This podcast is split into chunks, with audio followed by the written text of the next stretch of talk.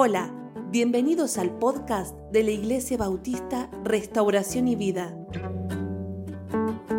con el pastor Miguel Noval.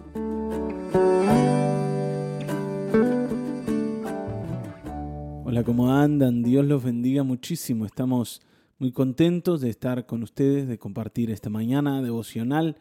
Eh, estés donde estés, ahí estamos acompañándote y también estamos tratando de ayudarte a mirar la escritura, ¿sí? Como algo de todos los días. Sabemos que la palabra del Señor es la guía más orientada, más absoluta, más perfecta que podemos tener. La palabra de Dios, ¿sí? Es la palabra de Dios. No hay nada que nos pueda colocar en el camino tan apropiadamente como la palabra del Señor. Así que hoy vamos a mirarlo. El devocional de hoy eh, es un devocional fuerte, ¿sí? Ya te digo de antemano, es un, un devocional fuerte y se titula Un pacto con la muerte. Un pacto con la muerte. Bueno, ya el título es fuerte y el devocional lo va a ser. En realidad, ¿por qué? Porque la escritura cuando nos habla nunca nos disfraza lo que nos tiene que decir para que suene más lindo o mejor o nos guste más. Vieron que a nosotros nos cuesta escuchar las palabras así como claras y duras, eh, la verdad pura, eh, como, como viene. Yo quiero que me disfracen un poquito, me adornen la idea para que no sea tan fuerte oírlo, no sea tan confrontativo el asunto. Pero bueno, la escritura lo hace así ¿no es cierto? Y hoy tenemos que oírlo así, como el Señor lo quiere hablar. Así que vamos a leer Isaías 28, creo que no les dije el, pasaje de hoy, ¿no? Isaías 28, 14. Isaías 28, 14, vamos a leer hasta el 19. ¿Está bien? Vamos a leer, dice. Por lo tanto, escuchen la palabra del Señor, ustedes que se burlan de este pueblo y dicen gobernarlo. Está bien, ¿no? Ustedes que se burlan de este pueblo, o sea, de mi pueblo, dice el Señor, y dicen que lo gobiernan, que están por encima de él. Ustedes dicen, hemos hecho un pacto con la muerte, tenemos un convenio con el sepulcro.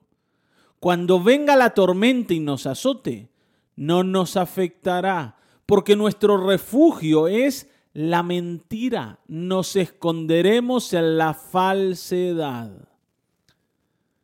Tremendo esto, ¿no? Ahora, eh, de entrada, ya podríamos pensar que esto es una exageración porque nadie dice mi refugio es la mentira y me escondo en la falsedad. Nosotros no, no declaramos este tipo de cosas. Pero yo quiero que entiendas cómo es que Dios nos muestra el corazón.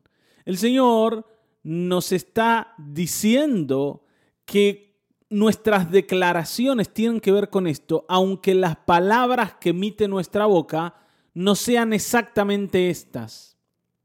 A ver si me explico. El Señor está mostrando la idea que hay detrás de las cosas que hacemos. No sé si te das cuenta. No hay nadie que diga yo me deleito en la mentira, a mí me encanta la mentira.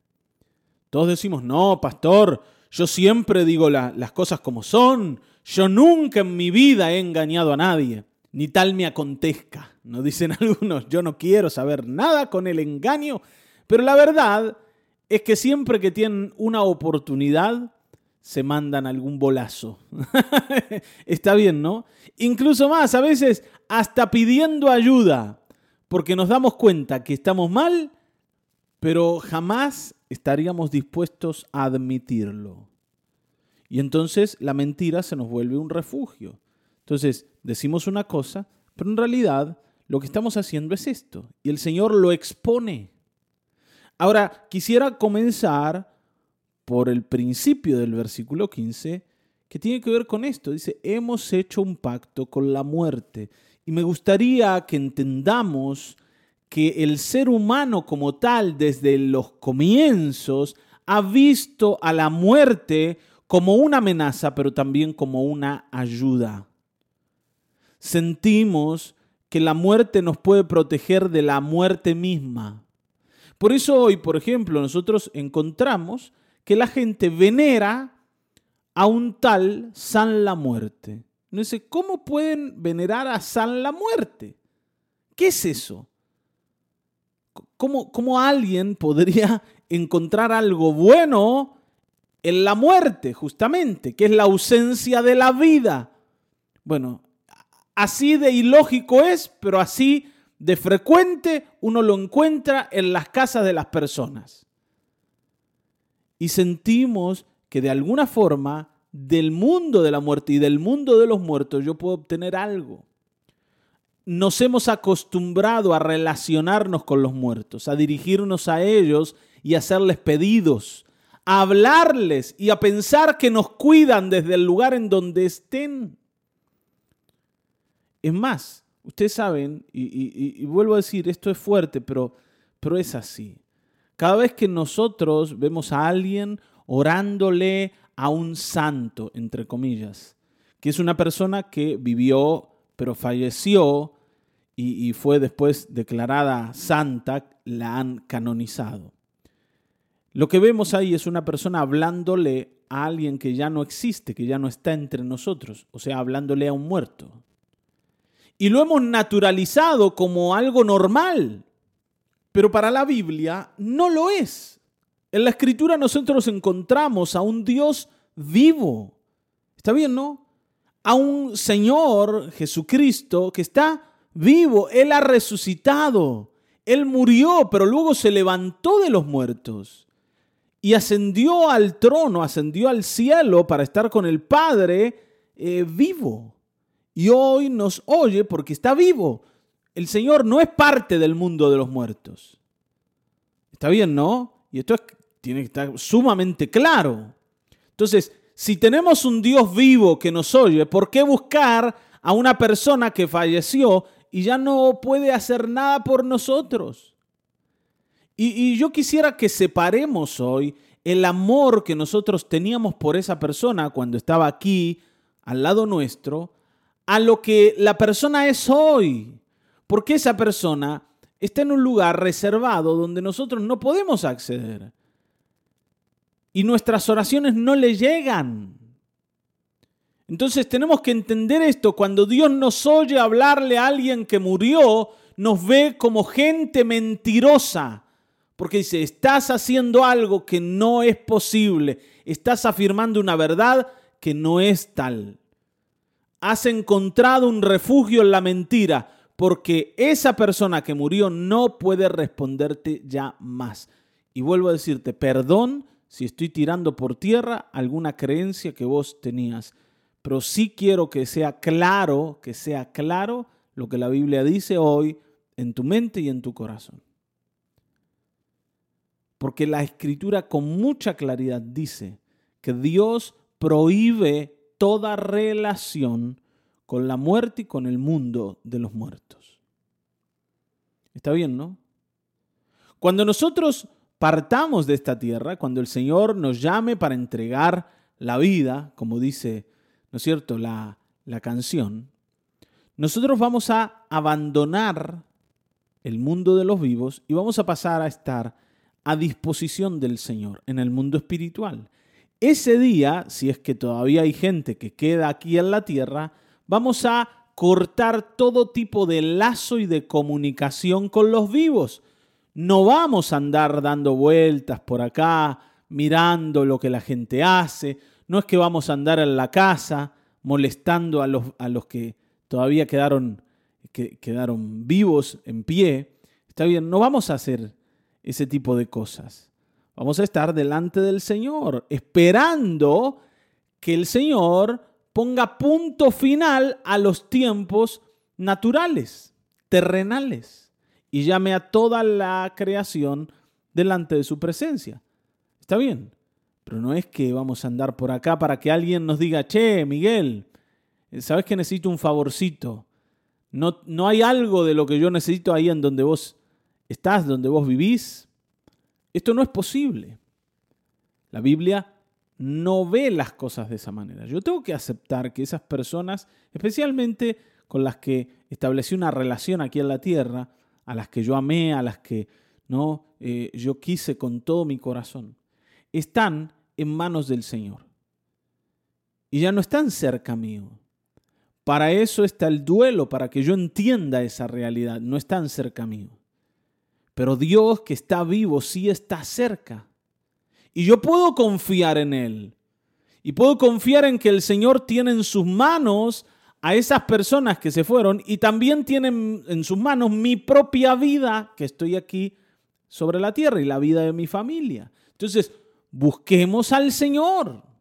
Fíjense, versículo 16 dice, por eso Dios el Señor dice así, miren esto, yo he puesto en Sión por fundamento una hermosa piedra angular, probada y de cimiento firme.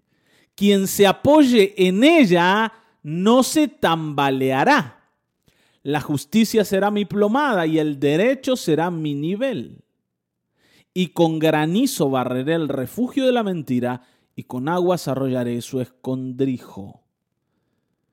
Esto es importantísimo. Dice, yo he puesto una hermosa piedra angular. ¿Está bien, no? Probada, de cimiento firme, y quien se apoya en ella no se tambaleará. ¿Qué es o quién es esta piedra angular? ¿Qué es esto que dice acá? Bueno, esto habla de Jesucristo. ¿Está bien, no? Él, él es la piedra que fue eh, desechada por los edificadores y ha venido a ser cabeza del ángulo, dice la escritura. Y el apóstol Pablo explica esto y Pedro también lo explica y ambos dicen, esto habla de Cristo. ¿Quién es el que está cerca? ¿Quién es el que me puede sostener? ¿En quién yo me puedo apoyar para vivir la vida? ¿Quién es el verdadero fundamento de todas las cosas? Jesucristo, porque Él está vivo vivo. Él es una piedra viva, no es una piedra muerta. Está bien, ¿no? Vuelvo a decirte, el Señor no es parte del mundo de los muertos, es parte del mundo de los vivos porque está vivo. Y por eso yo me puedo relacionar con Él, por eso Él me puede responder y yo le puedo hablar y Él me puede oír. Por favor, hoy vengamos a la cordura de la Escritura, a la sabiduría de la Escritura. Porque hay alguien que es para vos. Y eso es lo que quiero que entiendas. Hay alguien a quien Dios envió para ser aquel que te cuide, que te responda, que oiga tus oraciones. El Señor está para vos. En cambio, aquellos que murieron ya no están para vos. Ellos fueron quitados de al lado nuestro. Y tenemos que confiar en aquel a quien Dios nos ha enviado. Y dice en el final del versículo 17 que el Señor se va a encargar de borrar el refugio de la mentira de en medio nuestro. Y esto quiere decir que conocer a Cristo te hace despertar y abandonar esas ideas mentirosas que antes creías. Y, y, esto es así, ¿no? Cada uno de nosotros que hemos llegado al Señor nos hemos dado cuenta de la verdad incluso de lo engañado que estábamos antes, pensando en que había algún tipo de solución buscando el mundo de los muertos. Ahora, ojo, ¿no? Acá, porque todo eh, lo que tiene que ver con el ocultismo y toda práctica ocultista tiene que ver con relacionarnos con el mundo de los muertos. Cuando vos vas al, al brujito, cuando vas al curandero, cuando, cuando haces este tipo de cosas, Siempre vas a estar en contacto con aquello que Dios prohíbe. Ahora te vuelvo a decir, no necesitas eso si hay un Dios que está vivo, todopoderoso, dispuesto a oírte. Por eso dice, su pacto con la muerte quedará anulado y su convenio con el sepulcro no se mantendrá. Cuando llegue el golpe del turbión, pasará, perdón, sobre ustedes. Cuando comience a pasar, los arrebatará, pues vendrá mañana tras mañana, y de día y de noche, y bastará el espanto para entender lo revelado. Y bueno, y comenzó fuerte y termina fuerte, ¿no? Este pasaje. porque termina diciendo que cuando vengan los problemas, nada ni nadie del mundo de los muertos va a poder sostenerte. Y cuando vengan las tormentas, vas a terminar cayendo y desde el mismo pozo, desde el fondo, te vas a dar cuenta que te habías apoyado en un error y que lo que el Señor te había dicho era la única verdad cercana en tu corazón. Está bien, es tiempo de volvernos a Él, es tiempo de mirar a Cristo, es tiempo de entender que Él es la, la piedra angular, el cimiento firme, y si nos apoyamos en Él no nos vamos a caer. No necesitas otra cosa sino a Cristo, porque Él está vivo. Amén, vamos a orar. Padre, gracias. Gracias, Señor, por este tiempo devocional. Señor, nosotros eh, queremos hoy entender, no queremos seguir vagando en medio de pensamientos erráticos y de ideas mentirosas. Señor, hoy queremos mirar lo que la Escritura dice. Sabemos, Señor, que hay muchos que dicen otras cosas, pero hoy nosotros estamos frente a tu palabra y frente a tu palabra queremos entender y queremos crecer. Padre, ayúdanos, Señor. Ayúdanos, Señor, que lo, lo, fuerte, lo duro de esta palabra sea colocado por el Espíritu Santo en el corazón, Señor, suavemente, como una verdad que entender y no como una realidad que rechazar, Señor. En el nombre de Jesucristo, Señor, aquellos que están en dolor, en angustia, en necesidad, encuentren en Cristo refugio y solución, Señor. Encuentren un castillo fuerte que no los va a dejar caer. Padre, hoy estamos aquí. Hoy estamos aquí, Señor, y queremos mirarte. Hoy estamos aquí, queremos descubrir la verdad. En el nombre de Jesucristo. Amén, amén, aquí hemos llegado. Nos volveremos a encontrar en el próximo episodio de Mañanas de Restauración y Vida. Dios te bendiga.